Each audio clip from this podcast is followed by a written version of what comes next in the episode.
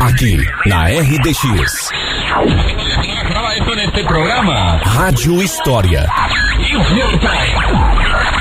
Conhecer o passado. Para entender o presente. O Rádio História dessa semana faz uma homenagem aos professores.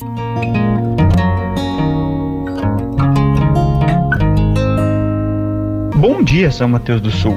Aqui é Wagner da Silva. Quero lhes convidar para juntos desvendarmos mais uma página da história do nosso querido município.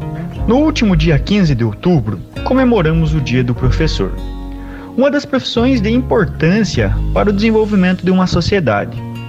São Mateus do Sul já teve e tem vários professores e professoras de destaque que mudam diariamente para melhor a vida dos nossos cidadãos. Para pensarmos numa figura especificamente, elucidaremos como era a educação no município.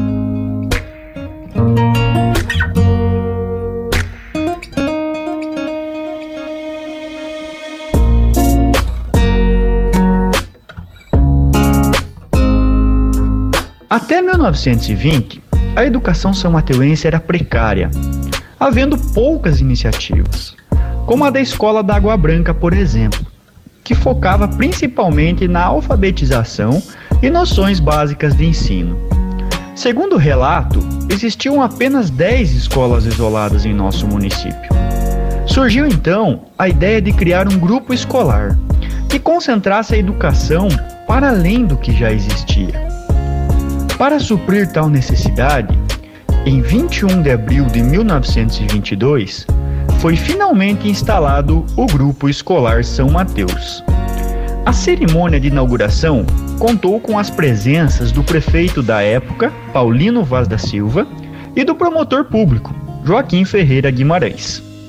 Essa escola passou a ser dirigida por Bernardo Amaral Wolff e tinha apenas três professores: Belquis Carneiro, Donatila Tavares e Flávio do Amaral Wolff.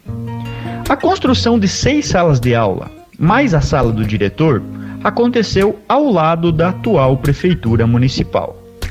Certamente não é fácil escolher apenas uma pessoa para relembrar a história nesse momento e ao mesmo tempo homenagear toda a classe pelo seu dia e também pelo seu trabalho.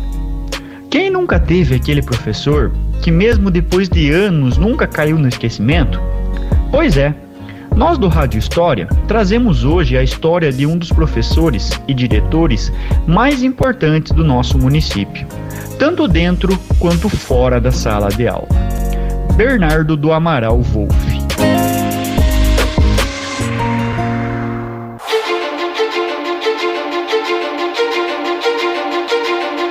Nascido em 27 de fevereiro de 1900, aqui mesmo em São Mateus, filho de Bernardo Wolff e de Silvina do Amaral Wolff, neto de Rodolfo Wolff, fundador de São Mateus. Aos 13 anos de idade, com o objetivo de estudar, mudou-se para Curitiba, onde se formou como guarda-livros e também professor pela Escola Normal do Estado. Ao retornar para São Mateus do Sul, foi diretor do Grupo Escolar de São Mateus, como já citado anteriormente sendo premiado no concurso de diretores de grupos escolares. Casou-se com Matilde, filha de Paulino Vaz da Silva. Nessa mesma época, ingressou no ramo comercial em nosso município, tornando-se sócio da conceituada firma Paulino Vaz e Companhia. Algumas das contribuições para além da sala de aula para a sociedade samateuense foram sócio fundador do Veterano Clube São Mateuense, também foi eleito seu orador. Fundador do Aristocrático Clube Ideal, eleito seu presidente em 1928. Presidente benemérito do São Mateus Esporte Clube. Em maio de 1932, foi nomeado pelo então interventor Manuel Ribas como prefeito municipal, o primeiro professor prefeito do município. No executivo, foi o responsável por várias melhorias, desde o equilíbrio da situação financeira até a reconstrução do Hospital São Mateus, aumento da iluminação pública municipal e reestruturação das vias públicas urbanas e rurais. Também assumiu o cargo de inspetor municipal, com a intenção de difundir o ensino primário em São Mateus.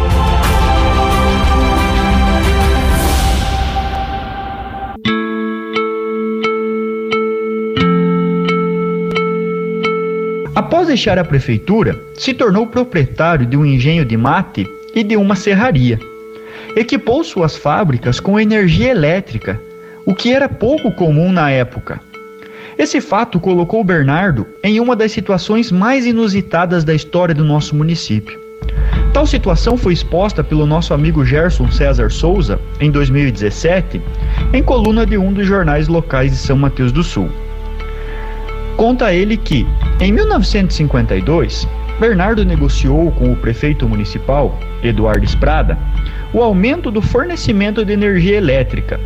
Com tal negociação, mais da metade da energia elétrica do município ia para os empreendimentos de Bernardo. Acontece que outros dois empresários, Ledi Roderjan e Ezir Hutman, também solicitaram energia para suas empresas de café e trigo. Porém, o prefeito não pôde atender, alegando que não tinha mais disponibilidade. Tal disputa interferiu nas eleições municipais de 1955, pois Bernardo apoiou o candidato, delegado João Zarzik, do PSD. Ledi Roderjan se candidatou pelo PTB e Hutman foi o candidato da UDN. Hutman acabou vencendo por poucos votos de diferença. E no início de 1957, pressionou Bernardo para operar sua indústria apenas na parte da tarde, para que outras indústrias pudessem operar de manhã. Porém, Wolff conseguiu um mandado de segurança, mantendo o funcionamento integral das suas fábricas. O então prefeito Hultmann, indignado, lançou um panfleto batizado de Apelo ao Povo, enfatizando a proposta de racionamento de energia. Em fevereiro, a justiça local deu parecer favorável a Bernardo Wolff, mas o então prefeito Rutman não ficou nem um pouco satisfeito. Aproveitou o domingo de carnaval e, em 3 de março, quando nem delegado ou juiz estavam em São Mateus, ele mesmo pilotou o caminhão da prefeitura até a indústria de Wolff, levando embora o transformador e fazendo a indústria de Wolff parar.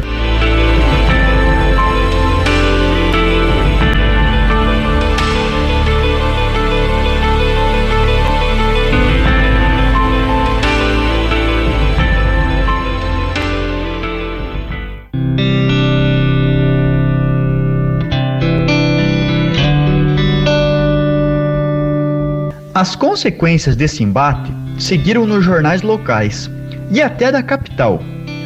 Por sorte, nesse mesmo ano, a Petrobras anunciou o reforço da oferta de energia elétrica no município.